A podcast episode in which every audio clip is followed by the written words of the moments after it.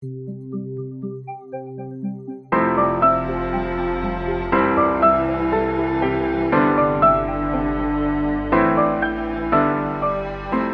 familia, soy el pastor Roberto Perales de la Iglesia Amistad Reformada de Tampico.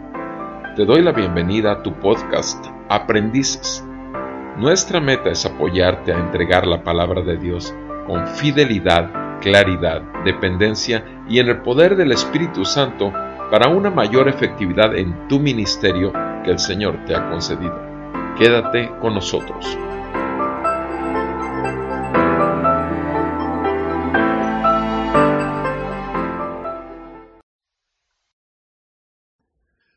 Bienvenido, amado hermano, a tu podcast Aprendices.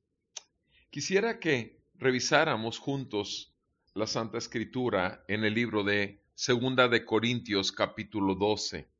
Por favor, acompáñame a Segunda de Corintios capítulo 12 y permíteme leer lo que dicen las Sagradas Escrituras. El gloriarse es necesario, aunque no es provechoso Pasaré entonces a las visiones y revelaciones del Señor. Conozco a un hombre en Cristo que hace catorce años no sé si en el cuerpo y no sé si fuera del cuerpo, Dios lo sabe. El tal fue arrebatado hasta el tercer cielo. Y conozco a tal hombre, si en el cuerpo o fuera del cuerpo, no lo sé, Dios lo sabe, que fue arrebatado al paraíso y escuchó palabras inefables que al hombre no se le permite expresar de tal hombre sí me gloriaré, pero en cuanto a mí mismo, no me gloriaré, sino en mis debilidades. Porque si quisiera gloriarme no sería insensato, pues diría la verdad. Mas me abstengo de hacerlo para que nadie piense de mí más de lo que ve en mí u oye de mí. Y dada la extraordinaria grandeza de las revelaciones, por esta razón, para impedir que me enalteciera, me fue dada una espina en la carne, un mensajero de Satanás que me abofeteé, para que no me enaltezca. Acerca de esto tres veces he rogado al Señor para que lo quitara de mí, y él me ha dicho, te basta mi gracia, pues mi poder se perfecciona en la debilidad. Por tanto, muy gustosamente me gloriaré más bien en mis debilidades, para que el poder de Cristo more en mí.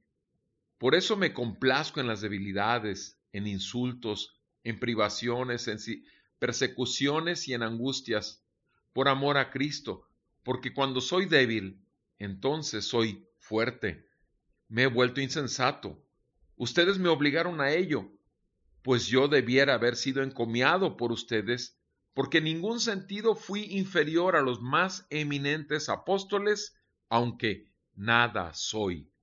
Amén esta palabra que escribe Pablo a la iglesia en Corinto obviamente tiene su contexto, porque la autoridad apostólica de Pablo había sido minada delante de los creyentes. Sin embargo, nosotros como maestros de la palabra, como predicadores de la palabra, tenemos una autoridad. Y tenemos que tener conciencia en todo tiempo que esa autoridad no es nuestra, Pablo podía hablar de ese hombre que había recibido tan grande revelación como alguien fuera de él, como un hombre que estaba apartado de él, y, que de ese hombre Pablo decía, me puedo gloriar de él, pero de él mismo Pablo decía, nada soy. Pablo dijo que podía ser comparado con cualquiera de los apóstoles. Amado hermano, un peligro latente en todo predicador y en todo maestro es que la revelación de la palabra conlleva el peligro de enaltecimiento. Mi amado, es importante que estemos conscientes que somos carne. Es importante que la revelación de la palabra conlleva este peligro y esto va a ser siempre pero también es importante, como terminó Pablo diciendo en esta sección de la Escritura, tener conciencia que nada somos. Gálatas 6.3 nos dice la Escritura, aquel que piensa ser algo no siendo nada, a sí mismo se engaña. Por eso, mi amado, en esta sección de la escritura podemos sacar algunas conclusiones. Número uno, la revelación de su palabra es solo para su gloria. Sí, sí, amado, la revelación de la palabra de Dios a un miserable pecador salvo por gracia, a un simple vaso de barro, es para manifestar el poder de Dios y llevar a glorificar su nombre en medio de su pueblo.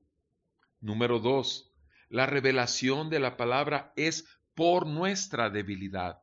Precisamente para ti y para mí, cuando empezamos nuestro caminar en este valle de aflicción, simplemente como discípulos del Señor, y nos metíamos en las profundidades de la palabra para hallar tesoros escondidos, de pronto nuestro corazón se llenaba de gozo cuando descubríamos verdades que rompían totalmente el esquema de vida bajo el cual vivimos durante años.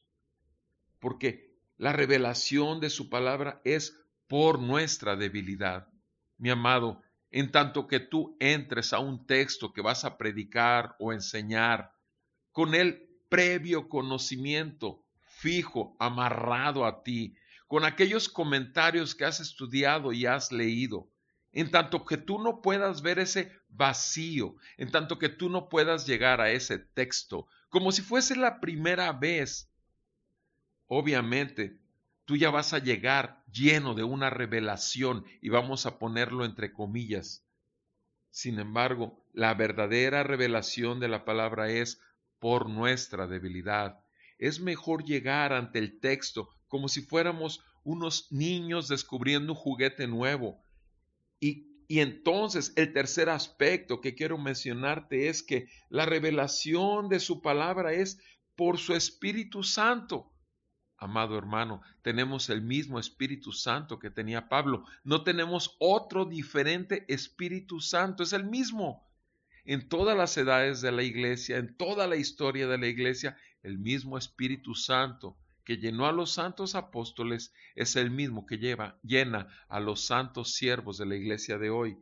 Por eso, por su Espíritu Santo es que Él puede revelarnos a nosotros su palabra, porque nosotros reconocemos nuestra debilidad. El cuarto aspecto que yo te quisiera mencionar es que la revelación de su palabra solo es por su gracia.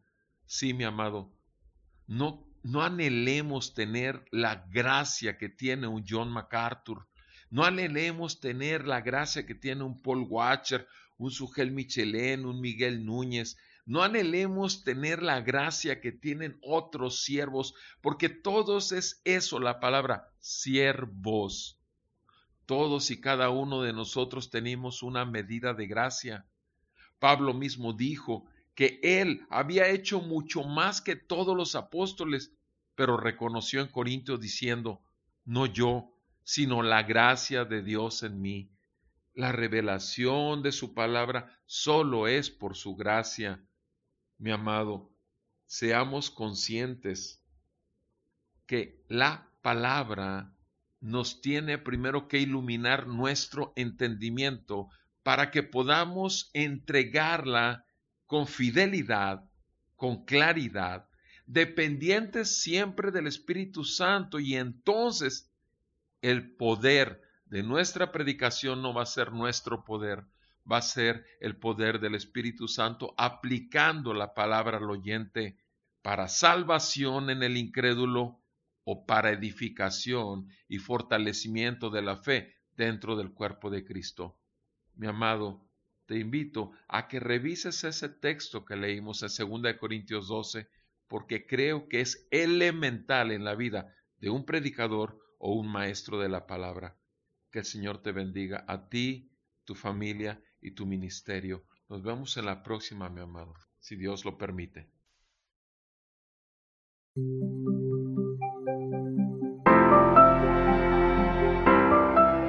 Te agradecemos el tiempo que te has tomado para pasar con nosotros el podcast y te damos información de donde puedes encontrar toda la serie en el Facebook www.facebook.com diagonal aprendices el podcast o en www.sermonaudio.com diagonal amistad reformada. Puedes buscarlo como serie Aprendices el podcast y también en nuestro canal de YouTube de Amistad Reformada de Tampico, ART. Nuevamente, gracias. Si ha sido de utilidad para ti, de bendición, anima a tus amigos, hermanos en la fe. Trata de que seamos bendición y edifiquemos al cuerpo de Cristo juntos. Acuérdate que para eso fuimos llamados. Bendiciones.